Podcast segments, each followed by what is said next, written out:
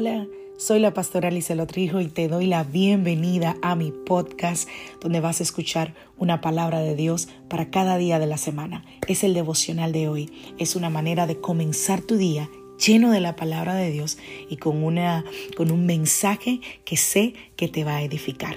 Dios te bendiga. Aquí el devocional de hoy.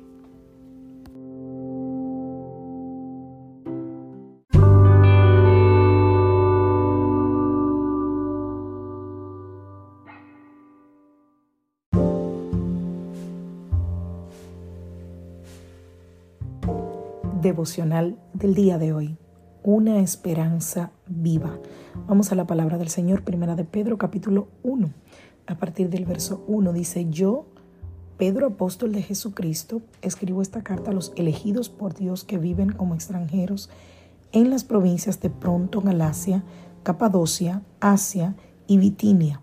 Dios Padre los conocía y los eligió desde hace mucho tiempo y su espíritu los ha hecho santos. Como resultado, ustedes lo obedecieron y fueron limpiados por la sangre de Jesucristo. Que Dios les conceda cada vez más gracia y paz. Que toda la alabanza sea para Dios, el Padre de nuestro Señor Jesucristo. Es por su gran misericordia que hemos nacido de nuevo, porque Dios levantó a Jesucristo de los muertos. Ahora vivimos con gran esperanza y tenemos herencia una herencia que no tiene precio, una herencia que está reservada en el cielo para ustedes, pura y sin mancha, que no puede cambiar ni deteriorarse. Por la fe que tienen, Dios los protege con su poder hasta que reciban esta salvación, la cual está lista para ser revelada en el día final a fin de que todos la vean. Así que alégrense de verdad. Les espera una alegría inmensa aunque tienen que soportar muchas pruebas por un tiempo breve. Estas pruebas demostrarán que su fe es auténtica, está siendo probada de la misma manera que el fuego prueba y purifica el oro, aunque la fe de ustedes es mucho más preciosa que el mismo oro. Entonces su fe, al permanecer firme en tantas pruebas, les traerá mucha alabanza, gloria y honra en el día que Jesucristo sea revelado a todo el mundo. Yo te invito a que leas ese capítulo completamente. Hay tanta sustancia, tanta vida en ese capítulo. Y yo estoy seguro que has escuchado un refrán que dice, mientras haya vida, hay esperanza. ¿Verdad que sí? Y ese dicho adquiere un significado completamente nuevo en Jesucristo. El apóstol Pablo dijo en Primera de Pedro 1.3, el apóstol Pedro, perdón, por su gran misericordia y mediante la resurrección de Jesucristo nos ha hecho nacer de nuevo a una esperanza viva. Pablo dijo, si nuestra esperanza en Cristo fuera únicamente para esta vida, seríamos lo más desdichados de todos los hombres.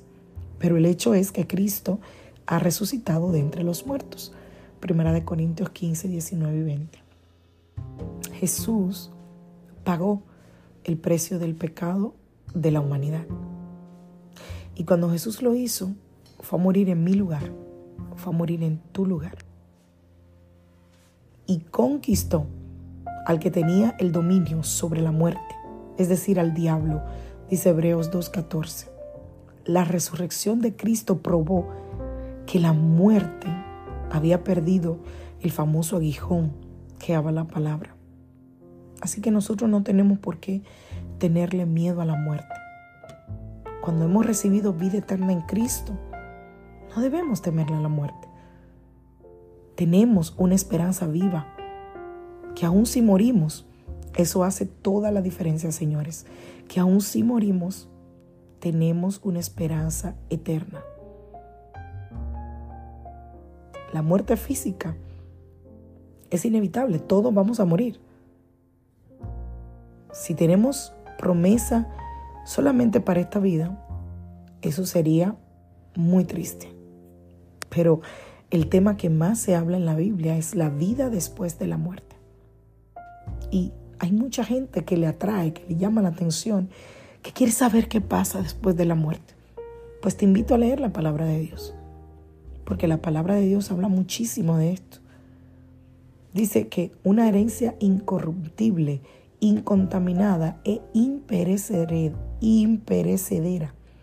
Esta herencia les está reservada en los cielos a ustedes, que por medio de la fe son protegidos por el poder de Dios, para que alcancen la salvación lista ya para manifestarse cuando llegue el tiempo final.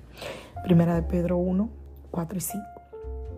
Yo te pregunto esta mañana, ¿tienes esa esperanza viva? Si hoy te tocara partir de la tierra, ¿tienes la seguridad de hacia dónde vas? Si hoy te tocara partir de este mundo, ¿estás tranquilo por lo que te tocaría vivir en la eternidad? Si las respuestas a esas preguntas fueron no, necesitas a Cristo, porque quien tiene a Cristo tiene esperanza eterna. Pastora, ¿y cómo recibo a Cristo? Simple y llanamente, rindiendo tu corazón a Él y haciendo una sencilla oración. Es más, si quieres puedo guiarte brevemente en esta oración. Repite conmigo, Señor Jesús, te necesito en mi vida. Reconozco que soy un pecador y hoy quiero arrepentirme de mis pecados, abrirte mi corazón y que tú vengas a morar en él. Hazme tu hijo y enséñame tus caminos. En el nombre de Jesús. Amén. Si hiciste esta pequeña oración por primera vez, me encantaría conocerte, me encantaría que me dejaras saber que así fue, o a la persona que te ha enviado este devocional. Si la necesitas hacer porque estabas descuidado, descuidada o alejado de Dios, nunca es tarde para regresar a los brazos de un Padre que siempre te ha esperado. Que Dios te bendiga, que Dios te guarde. Soy la pastora Alicelot Rijo de la iglesia Casa de Su Presencia y te deseo feliz día.